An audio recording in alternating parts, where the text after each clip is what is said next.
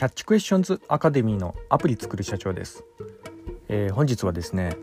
チャット GPT の Excel 関数を会社の PC でこっそり実験する方法というようなところでお話の方させていただきたいと思います、えー、私のこちらの番組はですね主に YouTube で配信しておりまして YouTube の方はですね iPhone アプリの作り方ラズベリーパイによるリモートサーバーの構築方法、えー、それから NFT の DAO プロジェクトとして IT エンジニアのコミュニティなども運営しております、えー、こういったお話がお好みというような方いらっしゃいましたら YouTube の説明欄ですね、えー、そちらに詳しく、え記載しておりますのでこちらからもよろしくお願いいたします、え YouTube でアプリ作る社長と検索していただいたら出てくるかと思います。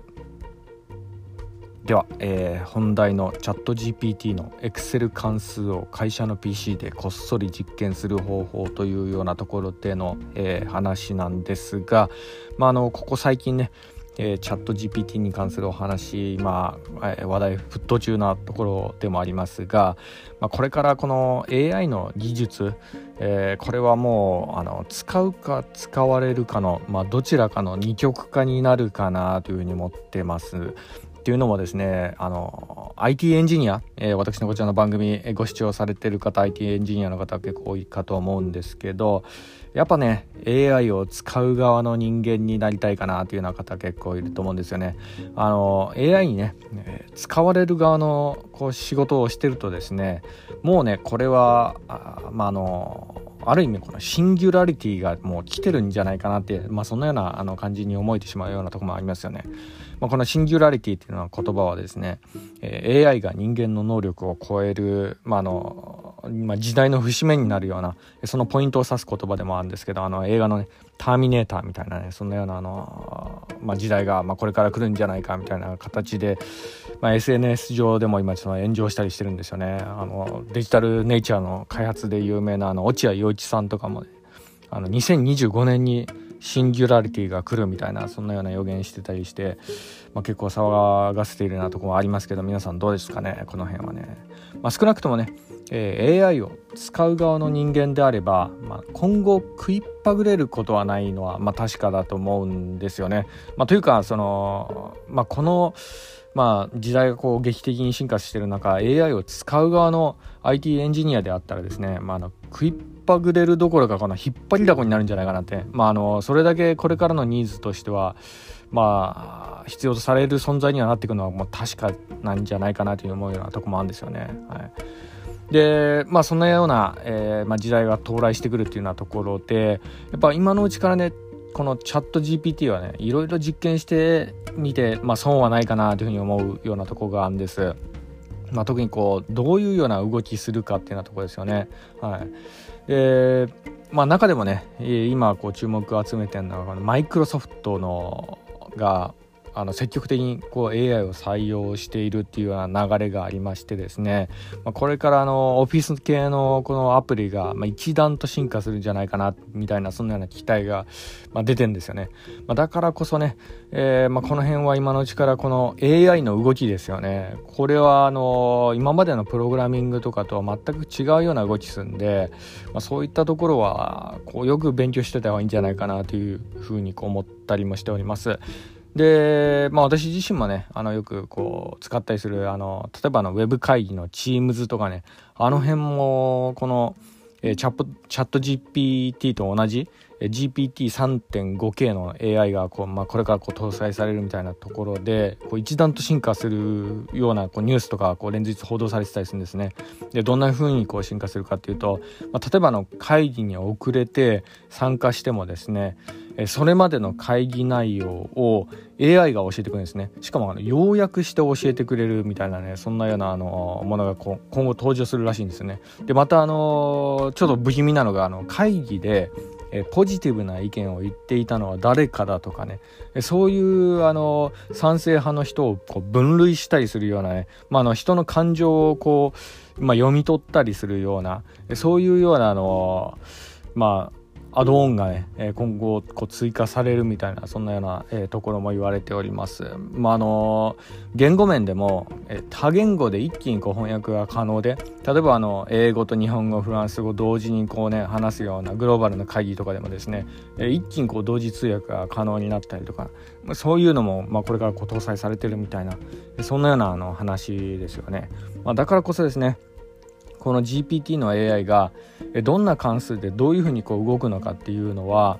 やっぱその今のうちからこう実験しといた方がいいかなっていうようなところもあり、まあ、本日このようなお話しさせていただいているようなところでもあります。でまあ、どういうふうにこうね AI の勉強したらいいのかっていうようなところなんですけどやっぱそのいろいろこう関数を当ててでいろいろな引数をこう使いながらね GPT の動きこう見るっていうのが結構大事になってきてでこの AI 関連の勉強っていうのはね私的にはですね楽器の演奏と同じようにある程度使う側の人間もトレーニングが必要なのかなって思ってるようなところなんですよね。はい、あの従来のプログラミングと違ってこう打てば必ずこう返してくれるみたいな一定の法則がないんですよねこの AI はね。で、まあ、だからこそなんですけどより良いインプットを見つける思考っていうのが、まあ、これから結構大事になってくるんですよ。これがこう AI を使う側の人間のあのに求められることですよね。まあ、より正しいアウトプットを出すためにえー、より良いインプットを探すっていうようなとこですよね。はい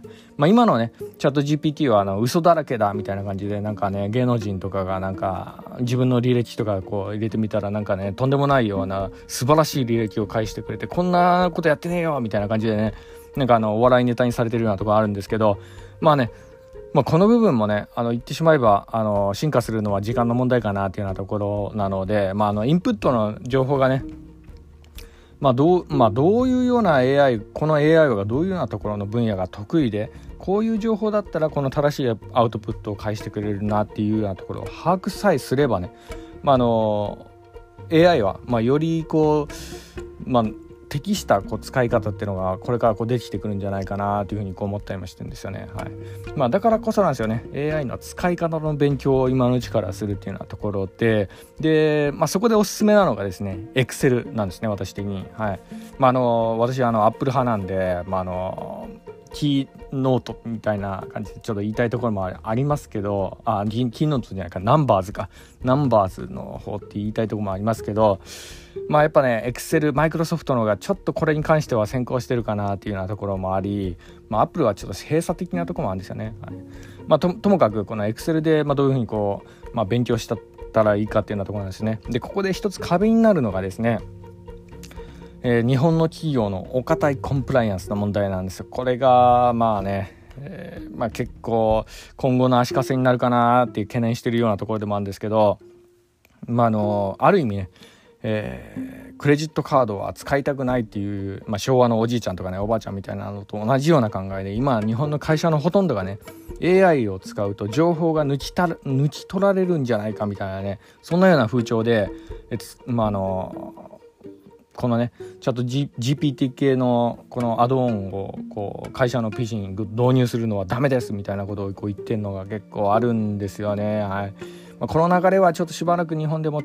続くかなっていうようなところがあり、まあ、これがまあまた日本は世界に出遅れてしまう可能性の要因にもなっているようなところがあるんですけど、まあ、とにかくねその AI は情報を抜き取られるからチャット GPT は禁止ですって言ってるような人には聞きたいんですね。あなた Google 検索使ったことないんですか？みたいなね。Google 検索はねあのー、結構情報抜いてますよってねちょっと言いたくなるとこもありますけど、まあ、インターネットにつながってる時点でねもうある程度の情報は抜かれてるんですよね、まあ、そのことをこう割り切っていかないとやっぱあの前に進めないと思うんですよね。はいまあ、だからこそなんですけど、まあ、そういう出出遅れ感漂う日本の企業で働いてしまっている将来有望な日本の IT エンジニアのためにもですね、えー、最後にねその打開策についてちょっとだけお話しさせていただきたいと思います。じゃあねあの会社のねあの PC の Excel に、えー、GPT のアドオン入れられないんでどうしましょうっていうような、えー、人向け2のアドバイスなんですけどこういう時にねスプレッドシートを使いましょうっていうようなとこですよね。はい。そうなんです。あの Google が提供するウェブ上であの機能するあの Excel みたいなやつがあるんですけど、えー、まああれはねあの Excel をほぼパクってるからこそなんですけど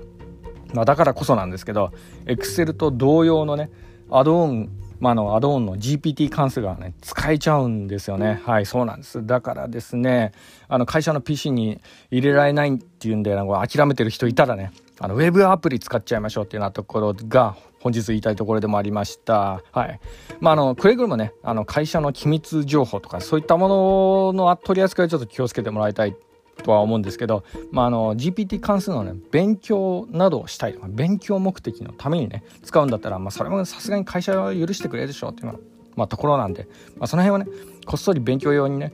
あのウェブアプリ使って、はい、黙々とあのなんかあの隙間時間にこうやるのは、まあ、全然、えー、いいというか、まあ、それがねこう日本の IT エンジニアのためにもなると思うんでね将来ねそういうような知識つけていくっていうようなところはね、はい。まあ、だからこそ本日このようなヒントをお知らせした次第です。本日は以上になります。では最後にいつもと同じ言葉で締めさせていただきたいと思います。